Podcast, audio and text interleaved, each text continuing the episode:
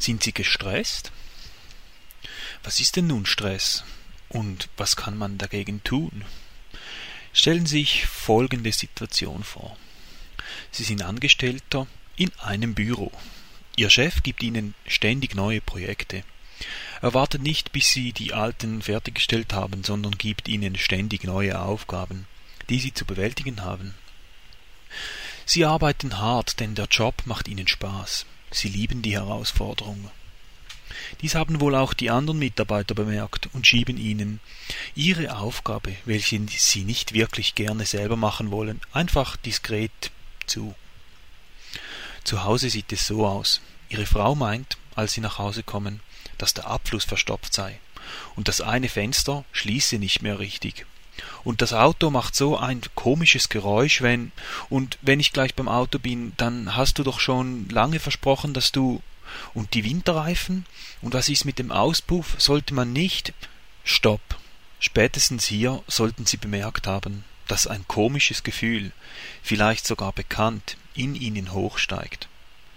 Sollte dies jedoch wirklich Ihr Alltag sein, dann fragen Sie sich doch einfach mal, will ich das eigentlich? Wir wissen nun, wie sich Stress anfühlt, oder nicht? Dann lassen Sie mich ein weiteres Beispiel dafür geben. Stellen Sie sich vor, Sie arbeiten in einem Geschäft und bedienen die Kunden. Ständig kommen neue Leute in den Laden. Es ist gerade mal 18.25 Uhr. Ihr Arbeitskollege ist schon seit geraumer Zeit im Lager. Was der wohl macht da unten? Sie müssen einem Kunden etwas von einem Gestell holen. Doch bereits auf dem Weg dorthin fragt sie jemand, ob sie ihm nicht schnell ich komme gleich. Mann, wo bleibt denn Kurt? Der ist doch sicherlich schon seit. Aber bitte, ich möchte nur kurz wissen, wo ich. Ich bin sofort bei Ihnen. Da geht die Ladentür auf und weitere potenzielle Kunden kommen ins Geschäft. Das Telefon klingelt. Es klingelt und klingelt. Wo bleibt bloß Kurt? Ihr Herz beginnt schneller zu schlagen. Gibt es denn hier niemanden, der mich beraten kann? Schau dir bloß an, wie der schwitzt. Der hat ja einen roten Kopf wie eine Tomate. Hier habe ich nun Ihr, sehr geehrte Frau, und was kann dieses Gerät im Vergleich zu jenem, welches ich im Katalog gesehen habe? Entschuldigen Sie mich, ich muss ganz schnell ans Telefon. Firma Meier und Co., Hugentobler? Wie kann ich Ihnen helfen? Ach bitte, könnten Sie mir sagen, wo ich das. Entschuldigen Sie, ich bin gleich bei Ihnen. Ich muss nur noch. Hm, wer war zuerst? Telefonkunde, Kurt, wo bleibt er? Plötzlich ein Riesenlärm. Da muss etwas eingestürzt sein. Menschen schreien. Reicht das als zweites Beispiel? Denn ich hätte noch weitere. Aber ich denke mir, Sie wissen, was ich meine.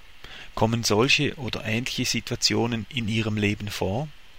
Täglich, mehrmals, wöchentlich? Dann kann man sagen, dass sie einen Stress ausgesetzt sind.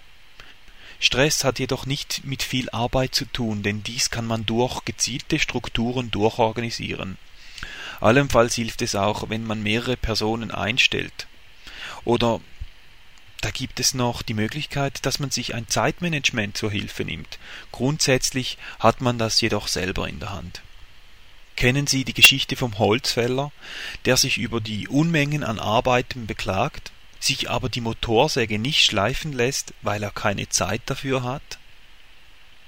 Wenn er nun seine Motorsäge schleifen lässt, dann hat er die gleiche Arbeit in einem Bruchteil der Zeit erledigt. Jedoch mit ungeschliffener Motorsäge wird es ihn so viel Zeit kosten. Ich denke, Sie wissen, was ich meine.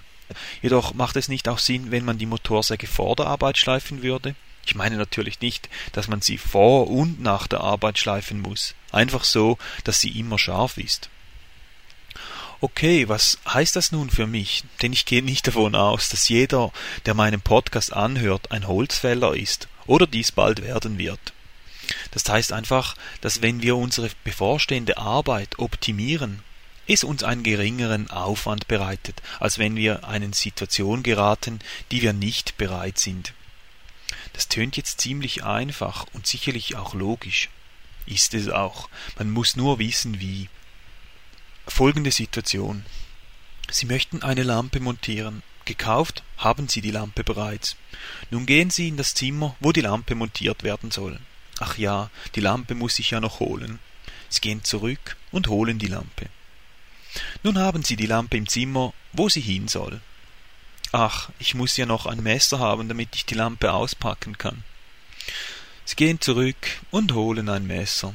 Als Sie nun die Lampe ausgepackt haben, bemerken Sie, dass Sie einen Schreiber brauchen, um anzuzeichnen, wo die Löcher der Schraube, welche die Lampe an der Decke befestigen soll, hinkommen.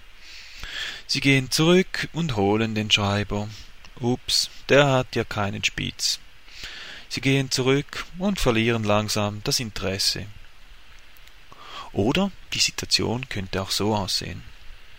Sie haben eine Lampe gekauft und möchten sie an der Decke montieren. Was brauchen Sie dazu? Eine kleine Leiter, ein Messer, Werkzeug, Bohrmaschine. Was denken Sie, welche Methode funktioniert schneller und besser? Klar, die Situation, in welcher Sie sich vorbereiteten. Nun, in diesem Beispiel war es ziemlich offensichtlich. Jedoch bin ich mir ganz sicher, dass viele Menschen sich nicht auf ihre bevorstehende Arbeit vorbereiten. Seien Sie ehrlich mit sich selber. Wie viele Dinge haben Sie schon angefangen und sind jetzt noch nicht fertig? Wie oft beginnt man etwas und beginnt bereits mit etwas Neuem, bevor man das fertiggestellt hat? Meistens hat es etwas mit der mangelnden Vorbereitung zu tun. Dieser Podcast geht ja um Mentaltraining und durch Mentaltraining kann man sich vorbereiten. Sie werden sehen, es geht viel einfacher.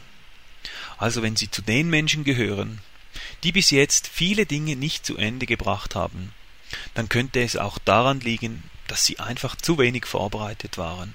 Und das kann man ändern.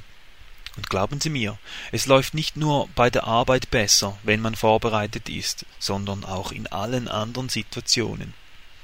Sollten Sie noch Fragen haben, welche noch offen sind, dann zögern Sie nicht und schreiben mir eine E-Mail an mail at andreas-bolli.ch.